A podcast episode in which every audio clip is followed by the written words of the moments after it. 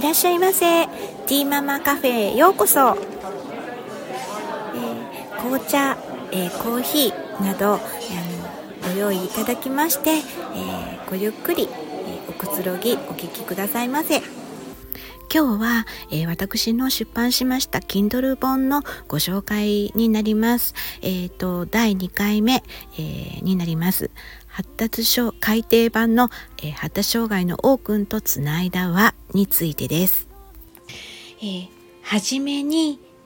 王くんの障害をどのようなきっかけで、え受け取り、受け入れてきたのかをお話ししますね。周りのこと違うなぁと気づくまで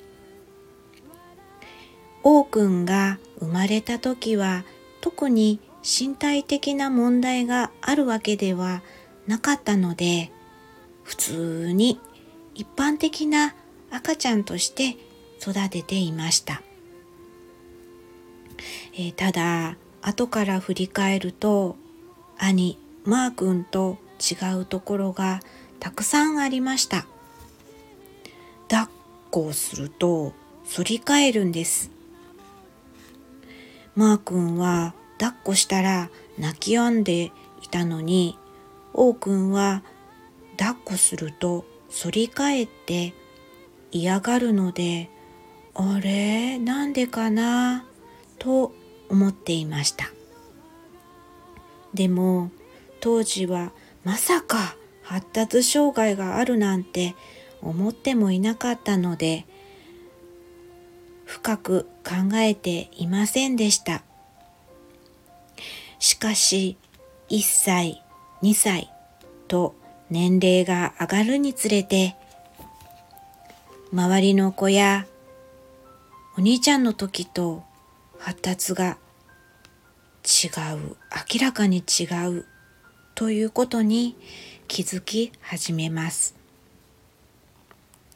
発語がないし、呼びかけても反応しない。歩くのも遅い。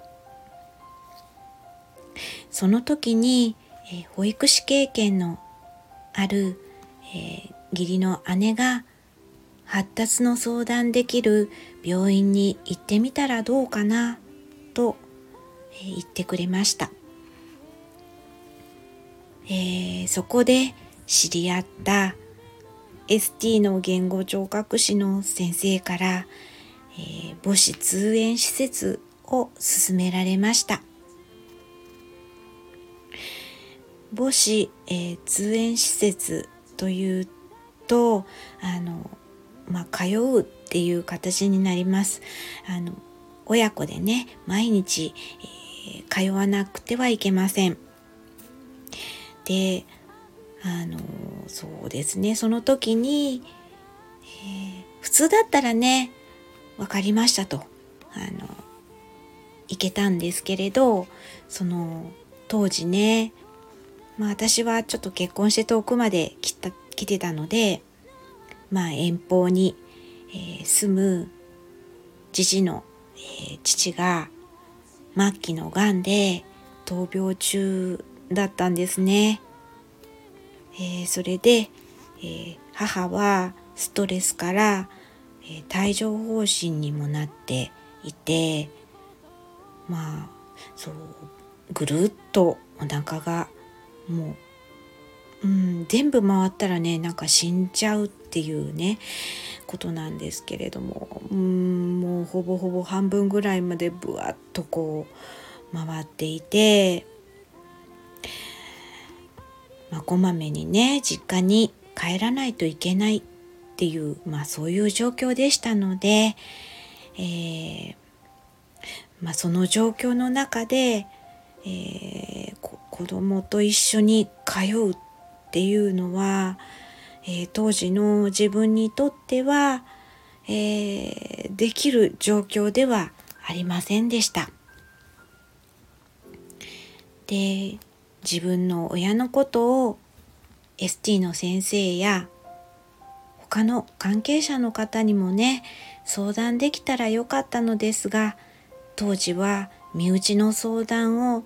人に言えなくて自分一人で抱え込んで、えー、しまっていました。えだから母子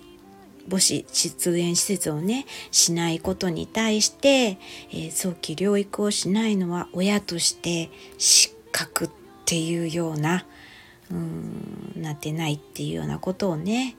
えー、言われましたね。えー、当時の自分はどこかで発達がちょっと遅いだけと思いたかった。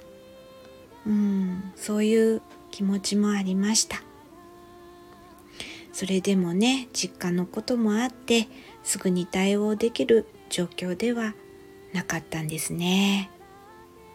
ということで今日はこの辺りで えー、終わりたいというふうに思います。ではまた続きははいまたまたねはいやろうと思います。最後までお聴きいただきありがとうございます。ティーママカフェにお越しいただき誠にありがとうございました。今日の日が良い一日でありますように。それではまたお会いしましょう。